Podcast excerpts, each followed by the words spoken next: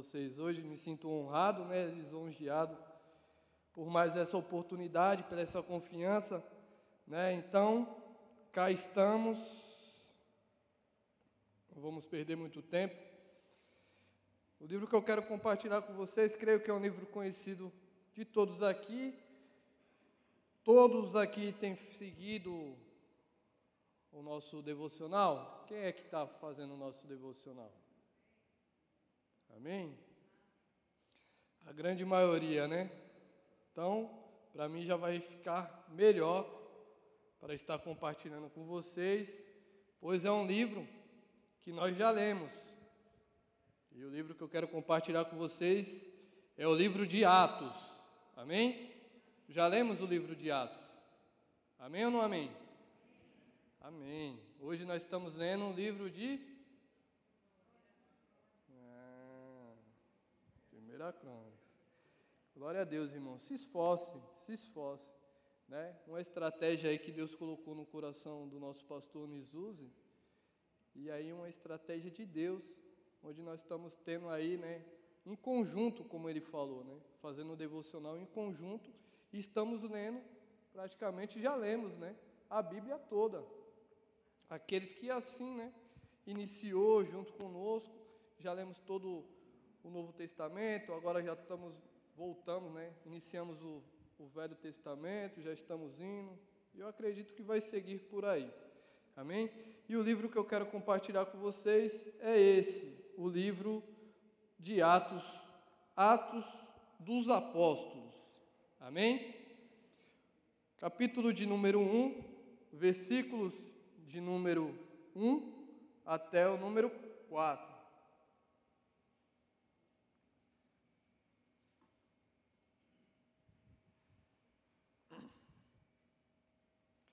Aleluia. Vai ter aqui no. Ou vamos na Bíblia? Vai? Amém. Glória a Deus. Vamos ler todos juntos.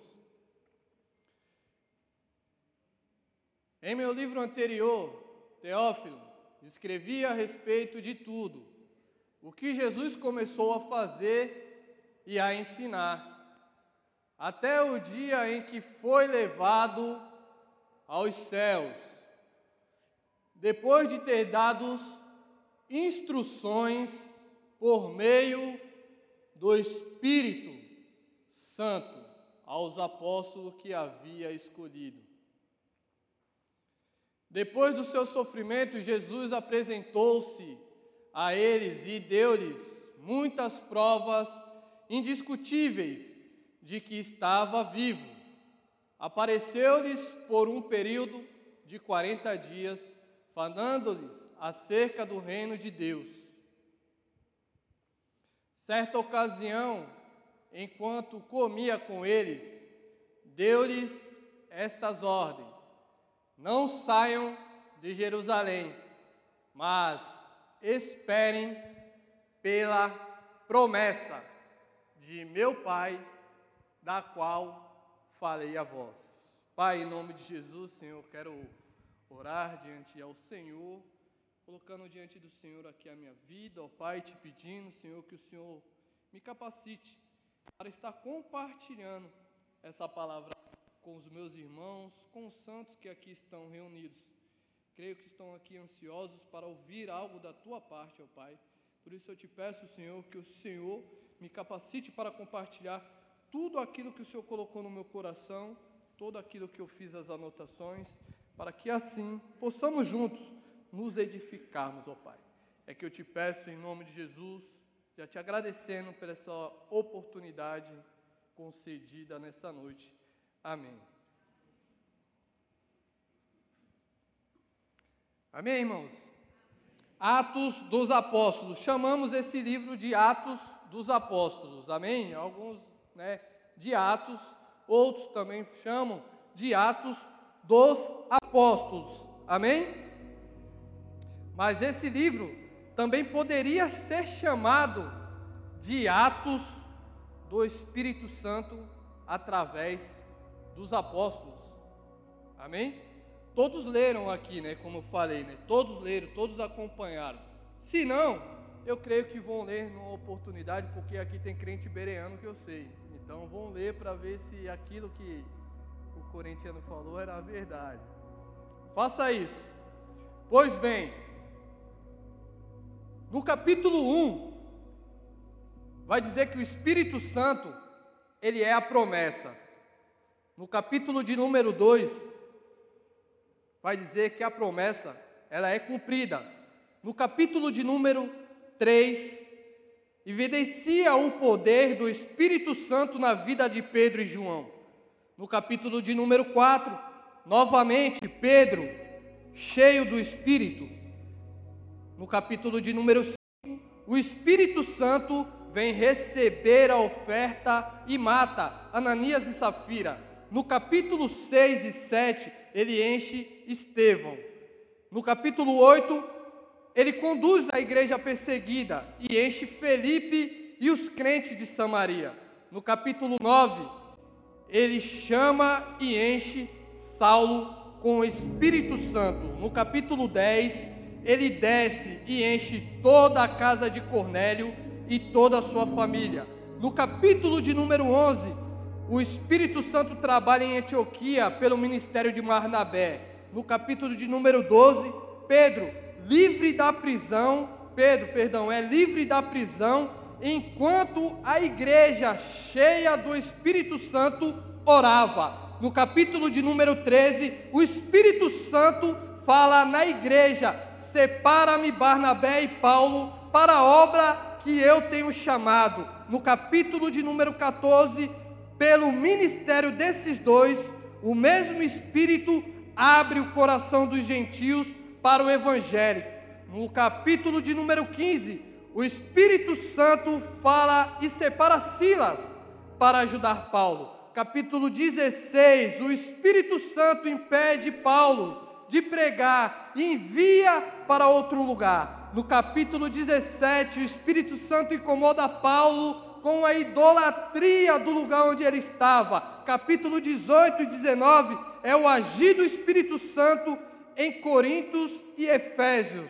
No capítulo de número 20, o Espírito Santo fala para Paulo que seu ministério não será fácil, porque o Espírito Santo, ele não engana ninguém. No capítulo de número 21, os discípulos, pelo Espírito, fala com Paulo para que ele suba não tão depressa para Jerusalém. E a partir do capítulo de número 22, a gente começa a ver a grande perseguição contra o apóstolo do Senhor, o apóstolo mais conhecido de todos nós, creio assim, né?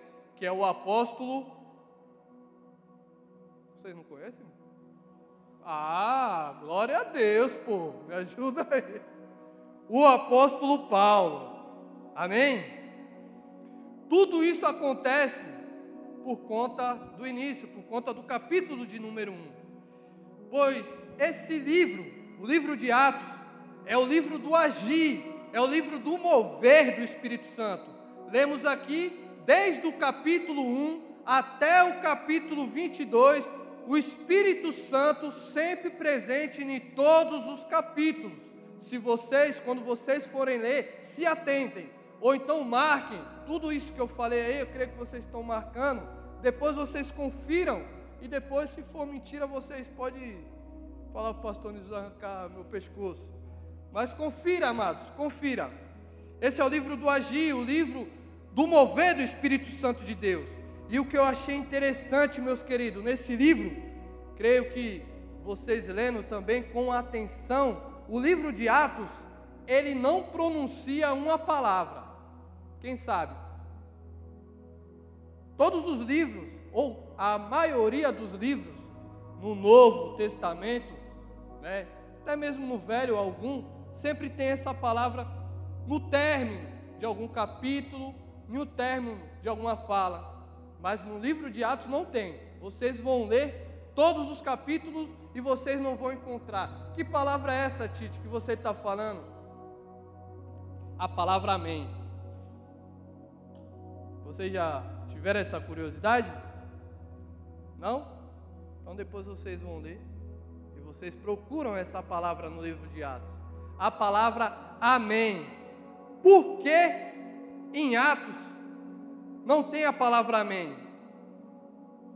Porque Atos, ele é um livro, como eu falei aqui, ele não foi concluído ainda. A palavra amém significa assim seja, né? Sempre encerrando uma fala, né? Quando alguém fala e sempre encerrando com amém. Então, assim seja. Mas Atos não tem essa pronúncia. Assim seja. Por que não tem essa pronúncia? Porque o livro de Atos, ele ainda não foi concluído, irmãos. O livro de Atos, ele é o livro do Espírito Santo. Por isso que ele não tem essa palavra amém.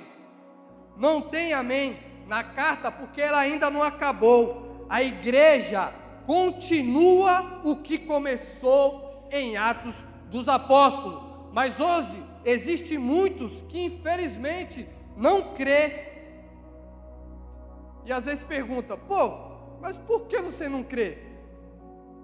E muitos falam, né? porque a gente não vemos mais as coisas que víamos antigamente. Não consigo enxergar os milagres que eram citados antigamente. Não sei vocês, mas eu, infelizmente, já tive essa experiência de conversar com pessoas e pessoas, infelizmente, me relatar isso. Pessoas que confessam a mesma fé que nós. E isso, de certa forma, me deixou chocado. Falei assim: Meu, que Deus que tu serve, amados? Eu, a gente não está falando do mesmo Deus. Na minha concepção, nós não estamos falando do mesmo Deus. Por quê? Porque uma experiência limitada, ela vai gerar uma compreensão limitada. Ou seja, uma experiência limitada, ela vai gerar uma compreensão limitada. Não é porque você não vê que não acontece. Amém ou não amém? Até porque nós não vivemos pelaquilo que nós vemos. Nós vivemos pelaquilo que nós cremos. Amém? Quem crê que Jesus está aqui em nosso meio? Vocês estão vendo ele? Estão vendo ele? mas nós cremos que Ele está aqui em nosso meio. Amém? Ele faz, Ele continua sendo o mesmo, Ele não mudou, Ele continua sendo o mesmo e Ele vai continuar sendo o mesmo para todos sempre, porque o Espírito Santo, Ele continua sendo Deus. Amém? Por favor, amados, preste atenção aqui. No início, versículo de número 1 Ali quando inicia a carta, Lucas, né? Esse livro é um livro escrito pelo evangélico Lucas, né? E ele fala assim: Eu fiz o primeiro tratado a ti, ó Timóteo. Lucas escreve essa carta dedicando a alguém chamado a Teófilo, perdão, Timóteo não, Teófilo. Segundo o teólogo Albert Barney, ele comenta sobre a hipótese que Teófilo não seria o nome de uma pessoa, mas seria um significado literal. Que significado é esse dessa palavra, irmão Henrique? Amigo de Deus. Ou seja, voltando aqui, eu fiz o meu tratado a ti, meu amigo amigo de Deus. Tem algum amigo de Deus aqui? Então essa carta, amados, ela foi escrita para mim e foi escrita para vocês. Essa carta foi escrita para todos nós. E olha o que Lucas diz: escreveu sobre tudo que Jesus começou. Escreveu sobre tudo que Jesus começou a fazer. Ele não diz que tudo aquilo que ele escreveu em Atos era só o que Jesus tinha começado a fazer. Lucas diz que o que ele escreveu, Jesus ainda não concluiu. Ou que, ou seja, o que ele escreve aqui é uma carta que não está completa, porque Jesus ainda não concluiu. No início, coloca aqui, ô Pedro, versículo 1. Pedro, é a irmã aí, deixa aqui o versículo de número 1.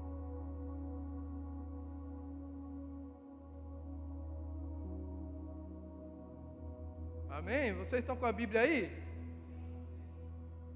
É me... Ah, tá lá. Olha lá. Em meu primeiro livro, em meu livro, perdão, anterior, Teófilo escreveu a respeito de tudo que Jesus. Amém, amados? Vocês estão aqui, amados? Me ajudem a pregar. Vamos lá. Vamos lá. Em meu primeiro livro, ou em meu livro anterior, Teófilo escrevi a respeito de tudo que Jesus começou. Ele começou ou ele terminou? Ele começou a ensinar. Ele disse que o que ele escreveu era o que Jesus começou a fazer e começou a ensinar. Por isso que no versículo 1 diz: começou tanto a fazer como ensinar. Jesus ele fazia, Jesus, ele ensinava, mas algo que Jesus não fazia era ocultar. Ou seja, Jesus fazia e Jesus ensinava. Jesus não ocultava aquilo que ele fazia, ele ensinava, tendo em vista que ele sempre estava rodeado de uma grande multidão, né? Ou seja, seria quase impossível ele fazer algo e ninguém vê. Amém ou não amém? Ele fazia, ele ensinava, mas ele não ocultava. Esse é o ministério completo na vida da plenitude do Espírito Santo. Só quem é cheio do Espírito Santo consegue fazer e ensinar. Pois o desejo é ver aquele a quem ensinou ir muito além de você. Amém? Quem é que discipula aqui? discipulador. Nós temos que ter essa visão, né? É algo aí que eu vejo, né? Eu sempre falo para os irmãos, vocês podem perguntar aí para um pessoal que eu acompanho, é algo que eu sempre falo. Eu quero ser um Barnabé na vida de vocês. Pô, mas Tite, o que que é? Ah, tu não sabe? Legal, assim que eu gosto. Vai procurar saber. eu quero ser um Barnabé na vida de vocês. Ou seja, coisa que também não é tão difícil. Eu quero ver todos eles melhores do que eu. Esse tem que ser o sentimento que nós temos que ter cravado no nosso coração. Por quê? Era esse sentimento que Jesus tinha, né? Ele queria ver, né, isso daí. Porque nenhum ensinamento, irmãos, ele para ali no aprendizado, né? O ensinamento ele é para o desenvolvimento. Terminei agora o, o, lá os níveis lá do discipulado com o irmão. O irmão chegou para mim e falou assim: Agora, Tite, agora a gente volta para o nível 1. Eu falei, mas a gente não terminou. Não, vamos fazer uma reciclagem. Eu falei, não. Agora você vai passar para outro aquilo que você aprendeu. E assim que a roda gira. E eu vou arrumar mais alguém para estar passando aquilo que nós aprendemos. E assim nós vamos né, compartilhando aquilo que nós aprendemos. Amém? Na plenitude, Jesus, ele ensinava. Por quê? Porque Jesus ele não era perdão, porque Jesus ele não era ciumento. Jesus ensinava porque ele não era centrado em si. Jesus, ele compartilhava a unção. Jesus, ele compartilhava o Pai. Jesus, ele compartilhou os céus com todos nós. Na verdade, irmãos, nós precisamos é ter um ministério paternal em nossas vidas. Só quem tem esse sentimento, irmãos, esse sentimento paterno, tem a paciência de cuidar e ensinar. Eu vou abrir um gancho aqui, nesse que ali no discipulado, né? A gente sempre compartilha com o nosso discípulo.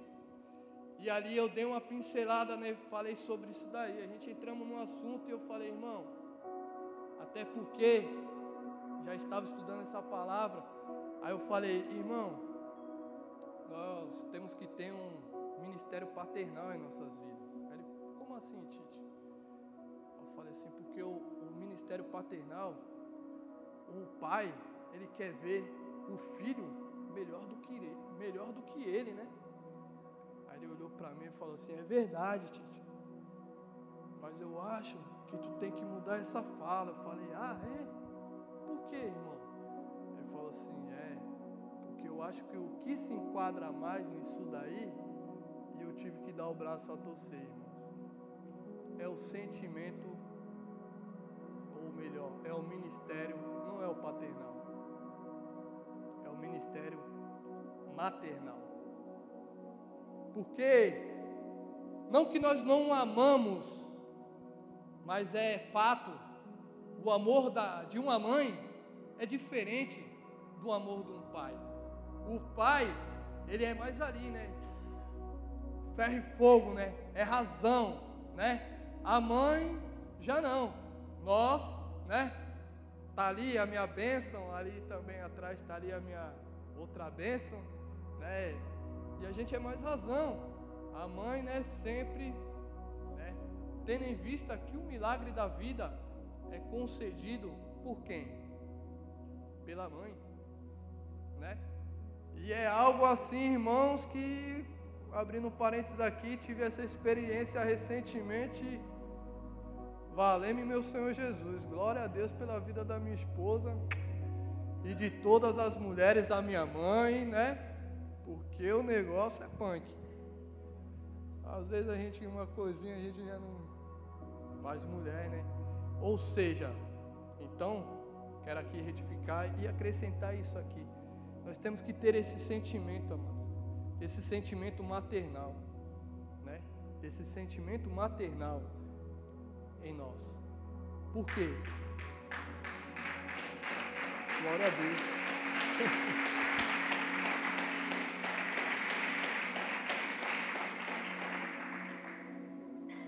Porque com esse sentimento, com esse ministério em nossas vidas, nós vamos ter paciência para ensinar. Quem discipula aqui sabe, né? O discípulo é como se fosse o nosso filho. Tem filho que é obediente e tem filho que é rebelde. E não é por isso que nós vamos abandonar, né? Temos que cuidar. Deus não, não nos concedeu, confiou em nossas mãos. Então temos que cuidar, temos que ter pra, paciência para cuidar. Só quem tem um coração né, de pai, um coração de mãe, se alegra em ver o filho indo mais longe do que ele. Quem não é pai não consegue ver o outro ir mais longe do que ele. Mas eu tenho certeza, amados, que aqui eu estou compartilhando essa palavra com a parte da igreja aqui, que certamente vai muito mais além de nós. Amém? Por isso que temos que valorizar e velar por esse sentimento, por esse ministério paternal ou maternal. Precisamos ensinar sabendo que você tem capacidade de ser melhor do que eu. Jesus fez isso com os discípulos o que Jesus falou para os seus discípulos? Vocês farão obras maiores do que eu faço. Jesus, o Mestre, fala isso para os seus discípulos.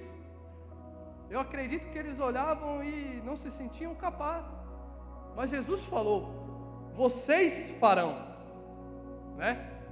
Lemos aqui no livro de Atos que os discípulos vão a lugares onde Jesus não chega cumprindo o seu ministério de três anos e meio ali na Palestina. Quem tem uma vida na plenitude do Espírito não fala de honra. Não. Quem tem uma vida na plenitude, quem tem uma vida pautada na plenitude do Espírito, ele não fala de honra. Sabe por quê? Ele não fala de honra. Ele honra. Quem vive uma vida pautada na plenitude do Espírito, ele não vai falar de lealdade, porque ele é leal. Ele não vai falar de fidelidade, porque Ele é fiel. Ele não vai ficar falando que ora ou deixa de orar, porque Ele ora. Porque intimidade, amados, a palavra já fala, é intimidade, é você e outra pessoa, ou seja, você e Deus. A oração é você e Deus. Tendo em vista que ele fala isso para nós, ali em Mateus 6,6.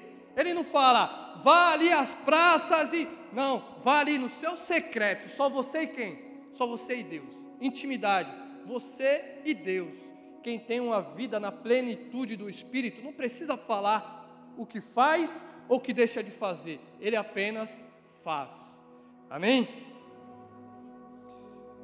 Versículo de número 2 vai dizer: Até o dia que ele foi recebido em cima, até o dia que ele foi levado aos céus, até o dia que ele foi recebido em cima. Jesus, ele foi recebido em cima, mas aqui embaixo ele foi rejeitado. Por isso ele foi recebido em cima, porque ele foi, porque ele foi rejeitado aqui embaixo. Sabe por que ele foi rejeitado aqui embaixo, irmãos? Amém? Alguém sabe me dizer por que ele foi rejeitado aqui embaixo? Porque ele era de cima, amados. E quem é de baixo não consegue compreender o chamado de quem é de cima. Às vezes você fica chateado, às vezes você acha que ninguém te valoriza, ninguém te reconhece, não é verdade? Mas você não tem que se chatear por, por isso. É porque a visão dessas pessoas, elas são visão de baixo. E quem é de baixo tem dificuldade de reconhecer quem é de cima. Você tem valor, amados. Aquele louvor, eu gosto muito. Você tem o valor, por quê? Amém? Vamos lá, amados. Vocês têm o valor, por que vocês têm o valor? Se ele se move em você, você sabe o que eu estou falando. Você tem valor por quê? Porque o Espírito Santo, ele não, se, ele não apenas se move em você, ele habita dentro de você. Você tem valor, amados. Independente do que eles vão achar, do que eles vão pensar, o que eles vão dizer, se preocupe no, no que Deus está pensando e no que Deus está achando de você. Você tem valor, amados. Amém? Quer que eu te mostre na Bíblia? Vou mostrar aqui na Bíblia. Que Jesus, ele foi rebaixado pelos aqui de baixo. Coloca aqui, ô, irmã, Lucas capítulo 9, versículo Lucas 2, perdão, versículo 7. Jesus, ele foi recebido aos céus porque ele foi rejeitado aqui embaixo. Lucas 2, versículo 7, olha o que vai dizer lá. E ela deu a luz ao seu primogênito, ou seja, Jesus, envolveu em um pano e os colocou aonde? Em uma manjedoura. Mas por que ela colocou em uma manjedoura? Calma aí, amados. Vamos todo mundo junto aqui, amém? Amém? Estamos aqui prestando um culto ao nosso Senhor, amém? É como eu falo, amados, eu não sou um pregador. Quando o pastor me convida, eu falo para ele, eu não vou pregar. Prega a palavra, Tito. Não, não vou pregar, pastor. Não vai pregar, não. Eu vou compartilhar. Eu compartilho aquilo que Deus falou comigo. Isso daí eu falei agora de tarde com meu filho. Eu compartilho a mensagem que Deus falou comigo, eu compartilho com vocês. E eu creio que a palavra, ela não volta vazia. Então, amados, me ajudem a pregar aqui, me ajudem a compartilhar essa palavra. Ela deu a luz ao seu. Amém? Vamos?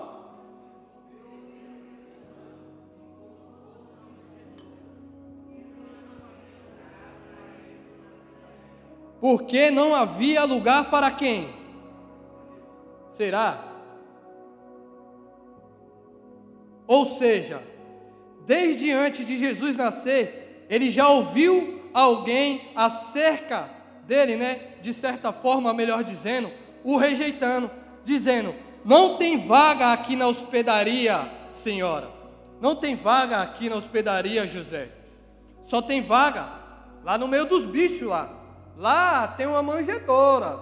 Se vocês quiserem, vão lá. Aqui na hospedaria não. Mas se vocês quiserem, vão lá.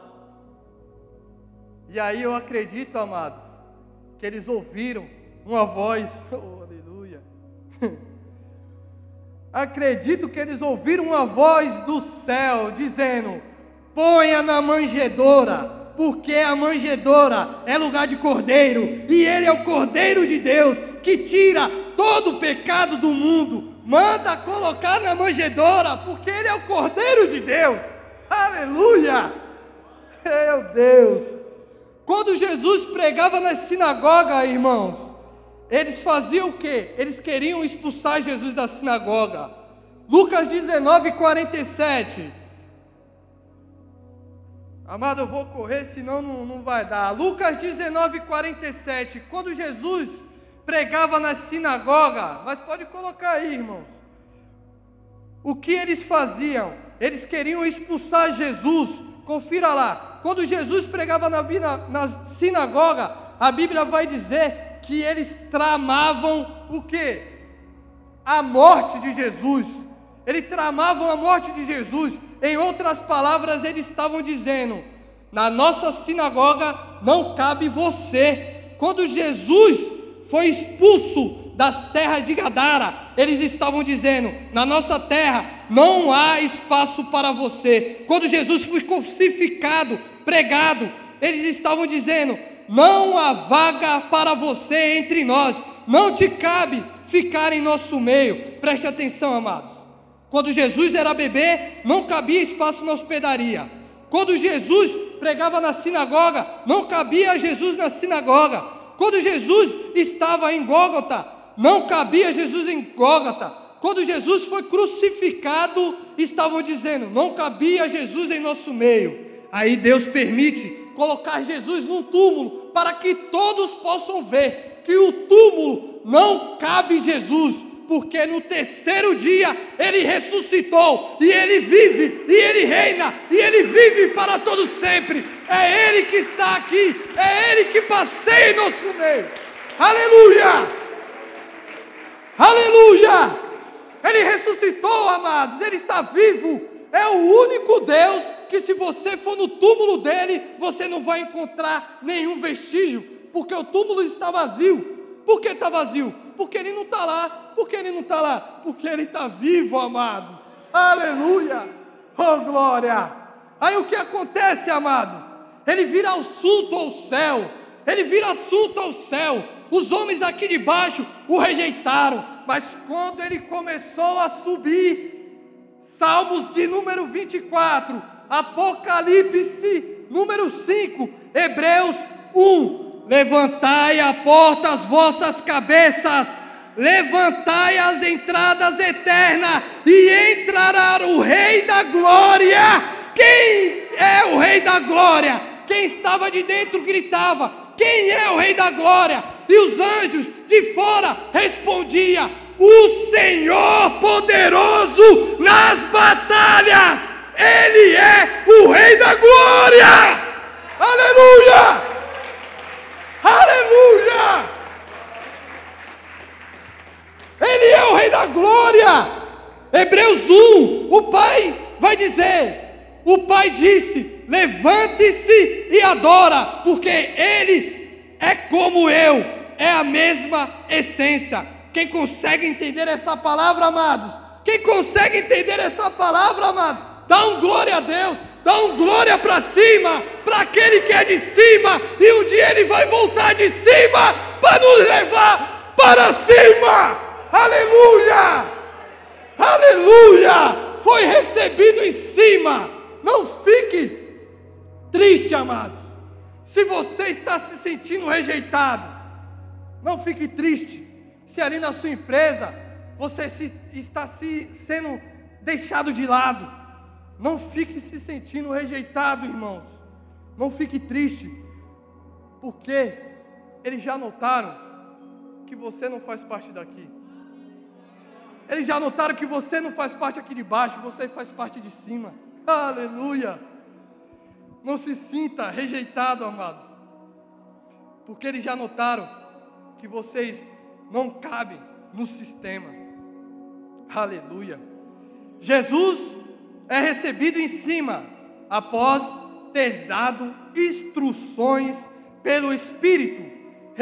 Repita comigo, amados. Instruções pelo Espírito. Instruções pelo Espírito.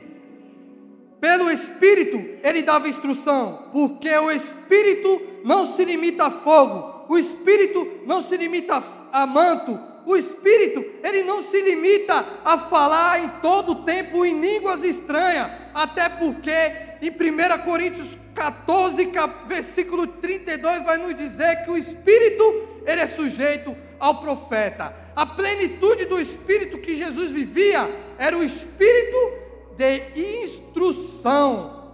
Tem muita gente que se acha tão cheio de Deus, amados.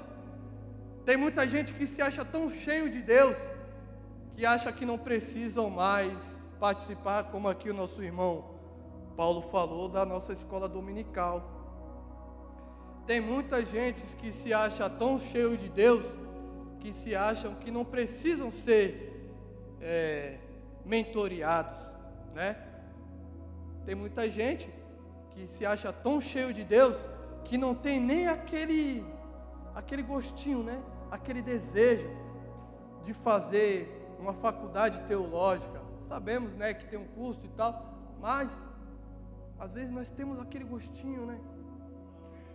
E Deus, ele concede o desejo do nosso coração, amados. Eu estou falando isso por experiência própria. Eu fiquei aqui na igreja aqui cerca de uns, sei lá, uns sete, oito anos, sei lá. E eu sempre tive isso comigo. Caramba, como eu queria fazer a faculdade teológica. Não passei, né? Às vezes, ah, vai fazer faculdade teológica, tu quer ser pastor? Não, não quero ser pastor. O que eu quero é aprender mais do nosso Deus, né? Nós temos que ter isso com a gente, mas tem pessoas que se acham tão cheias de Deus que acha que não precisa disso, né? Enfim, amém, né? Cada um, cada um, né? Eu não sei que espírito é esse que tem enchido esse povo, mas amém, porque eu sei o que me enche, o que me sacia. Na verdade, não me sacia, né? É aquele negócio ali, tipo o bis, né? Que come um, não consegue comer um. O que me, né? Deixa esse gostinho em mim é a palavra de Deus, amados. Cada vez que eu leio a palavra, cada vez que às vezes eu estou lendo algo assim, e Deus solta algo, eu falei, caramba, isso me deixa apaixonado, irmãos. Apaixonado. Quando eu levantei a mão para Cristo, eu sabia o que eu queria. Eu sempre falei para minha mãe, sempre falei para minha esposa, no dia que eu for para Cristo, eu sei o que eu estou fazendo. Eu não vou para Cristo para querer agradar você. Eu não vou para Cristo para querer agradar a senhora. No dia que eu for para Cristo, eu vou decidido, convicto naquilo que eu estou fazendo. E assim é, amados, desde a minha conversão. Quanto mais eu aprendo dele, mais eu quero saber dele, amados. Aleluia! Quando o Pai libera a palavra lá no início, lá, lá em, em Gênesis, quando ele fala, haja, o Espírito já estava lá, porque Jesus, cheio do Espírito, ele era a palavra, ele era o Verbo.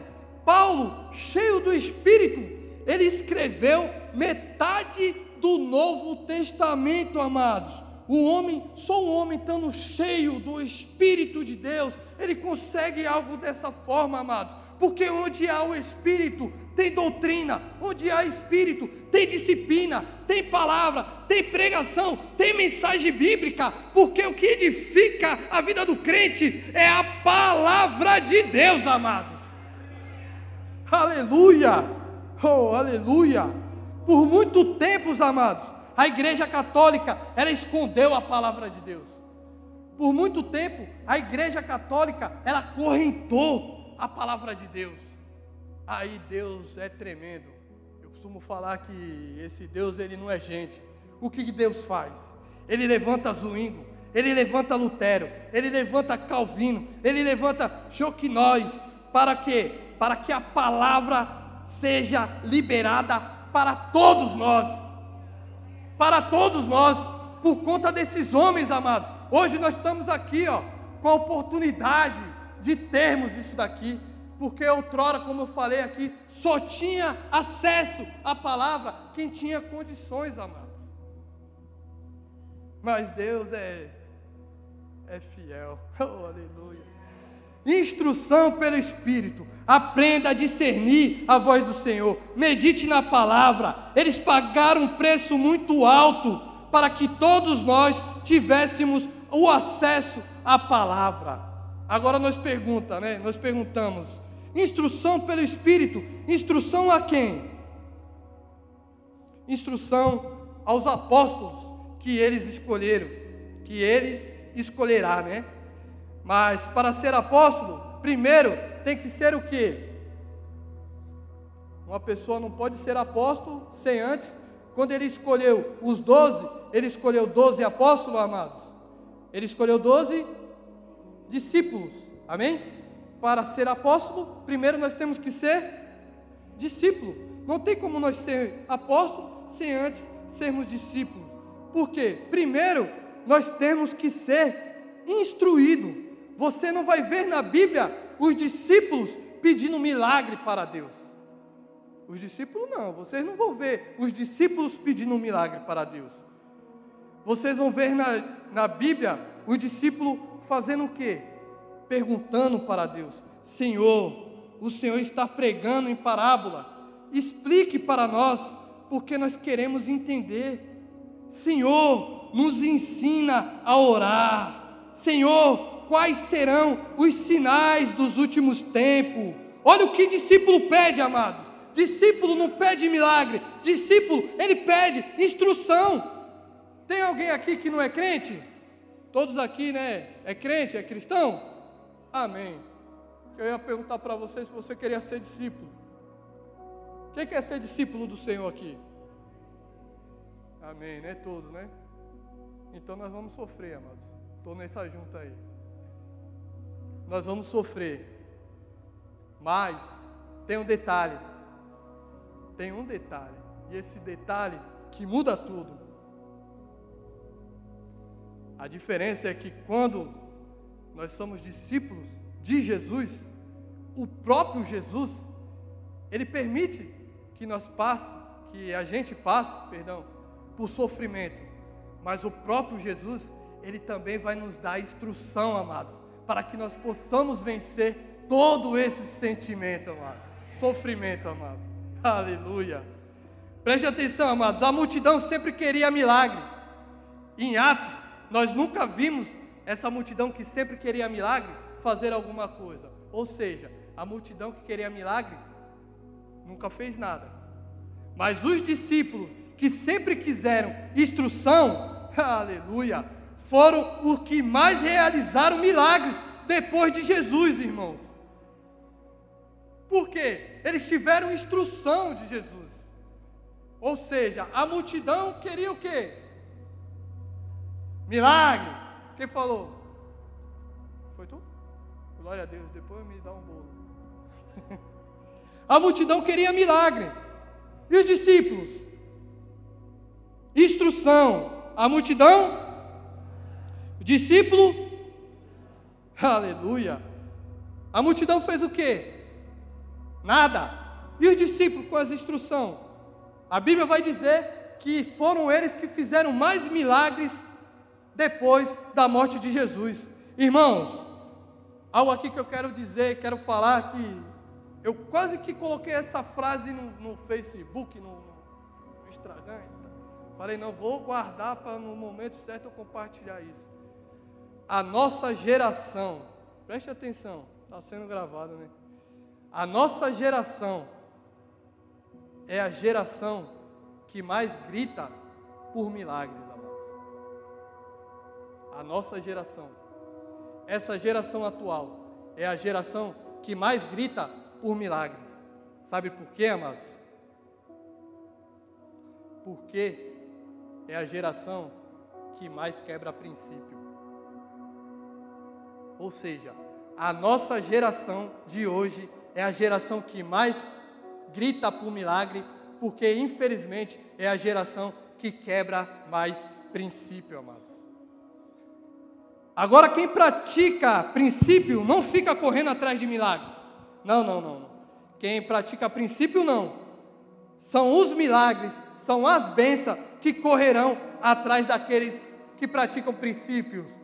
Deuteronômio 28, 2 fala isso. Que não somos nós que vamos correr atrás da benção, é a benção que vai correr atrás de nós. Amém?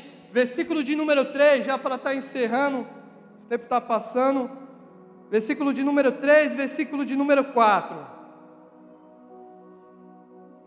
Vai dizer assim: Aos quais também, depois de ter padecido, se apresentou vivo com muitas infindáveis provas, sendo visto por eles, por espaço de 40 dias, falando do que re respeitava ao reino de Deus.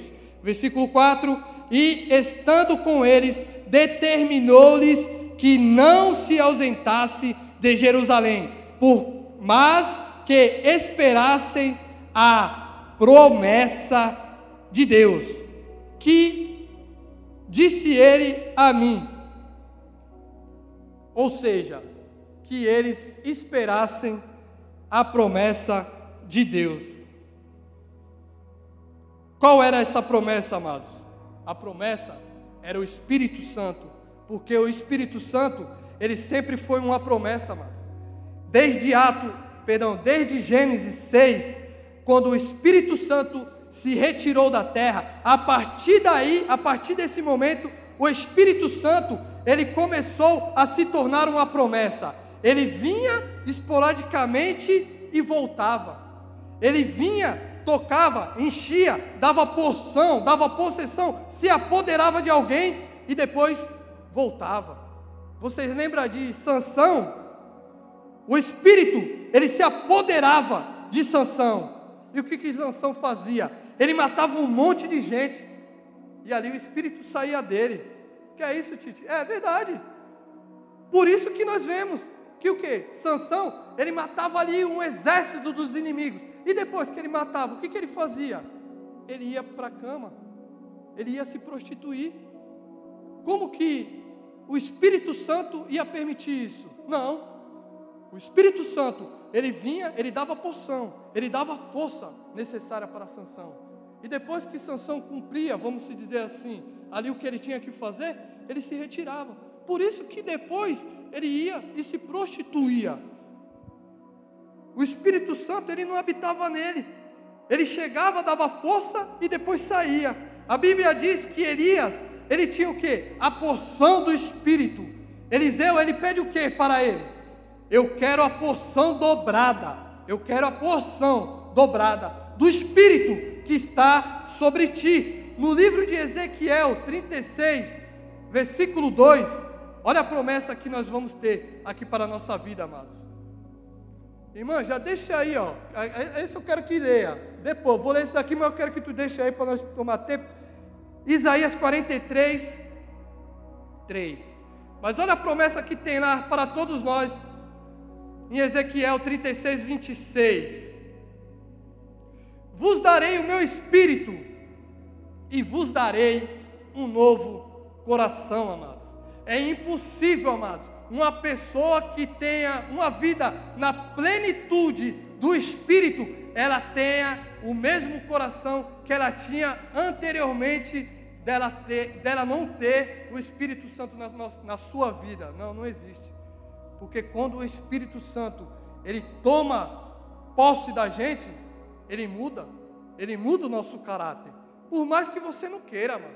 Tem situação, eu estou falando de mim, mas eu estou falando, eu não posso mentir, estou falando de mim. Tem situação que eu falo, ah, se fosse antigamente, misericórdia. Dá risada, eu sei, tu fala também que eu sei. Mas o Espírito Santo, ele não permite.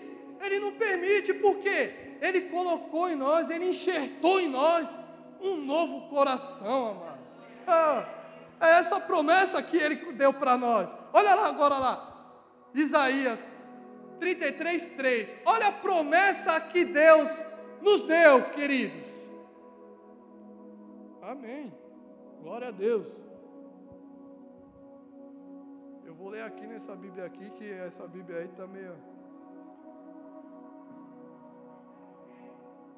Eu vou ler na minha Bíblia. Essa Bíblia aí tá meio, que nem o pastor fala, católica. Derramarei água sobre a terra seca 43, 44, irmã, perdão. Não é a sua Bíblia não, a sua Bíblia está crente até o tutano. Aí, glória a Deus. Olha lá o que diz lá, ó. Pois derramarei água na terra sedenta. Quem está sedento de Deus aqui, amados? Ele está derramando essa água nessa noite. E torrentes na terra. Derramarei o que, queridos? Não, mas alguém está muito fraco. Agora isso daqui não tem como vocês ficar quietos. Olha o que ele vai fazer agora. Leia aqui, amados. Essa é a promessa para mim e para a sua vida. Olha o que, que ele vai fazer aqui, ó. Sobre sua prole, ou seja, sobre a sua descendência, né? Minha bênção, eu colocarei a minha bênção sobre vocês e sobre todas as suas descendências, querido a promessa que Deus tem para mim e para vocês. Deus é esse Deus, amados, e Ele há de cumprir essa promessa. O Espírito Santo, ele era uma promessa. Joel 2, 28, vou correr aqui que o tempo está estendido já. Joel 2, 28, vai dizer assim: Acontecerá que nos últimos dias derramarei do meu espírito sobre a carne, vossos filhos, vossas filhas profetizarão, vossos jovens terão visões, vossos velhos sonharão. Aí Jesus chega em João, capítulo 14, versículo de número 16. Jesus vai falar a promessa do Espírito. Ele vai dizer: Eu irei e rogarei ao Pai, e ele vos enviará um outro consolador aleluia. Em outras palavras, Jesus estava mostrando a preocupação de nos deixar só.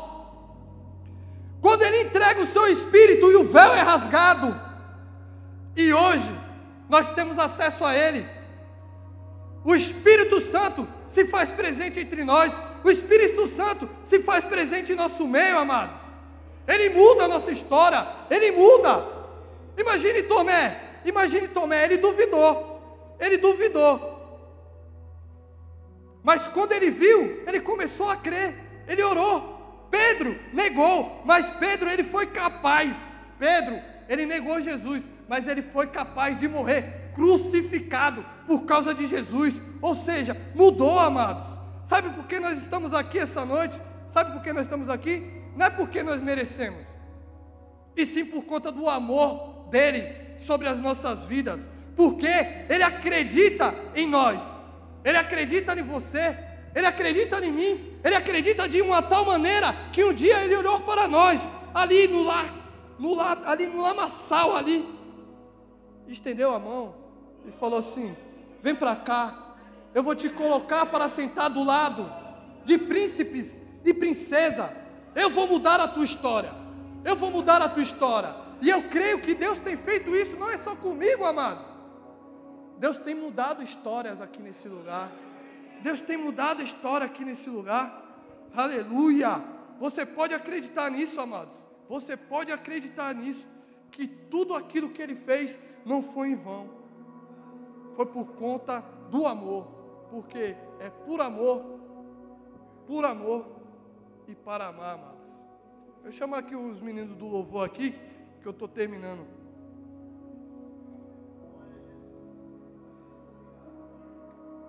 Amém, amados? Ele fez isso, não é porque nós merecíamos, amado, porque nós não merecíamos nada, essa é a verdade, mas por conta da sua infinita misericórdia, a sua graça, um dia nos alcançou. E eu creio que essa mesma graça que um dia nos alcançou, ela vai alcançar os seus. Esse que você tem orado, amados, e muitas vezes você acha que não tem jeito, é esse que Deus quer, viu? É desses que Deus gosta. Porque vão servir de testemunho para que os outros possam enxergar que Deus faz. Eles vão ver a transformação que Deus vai fazer na vida dos seus. eu não sei se é seu filho, eu não sei se é seu esposo, eu não sei se é sua mulher, eu não sei se é seu parente, eu não sei, amados. Eu sei que tem uma promessa para nossas vidas aqui nas Santas Escrituras, onde diz que eu e minha casa serviremos, todos serviremos ao Senhor. Ou seja, metade desse, dessa promessa nós já temos, nós já servimos, amém? E Deus não é Deus de metade, amados. Deus ele não é Deus de metade. Ele há de cumprir a sua palavra. Eu e minha casa, fale, mas fale com fé. Eu e minha casa serviremos ao Senhor. Aleluia! Aleluia!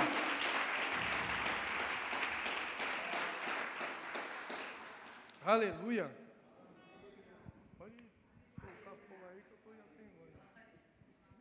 Amém.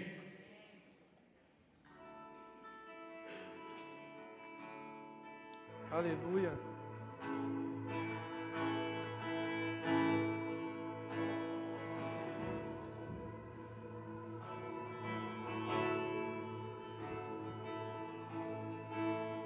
Irmãos,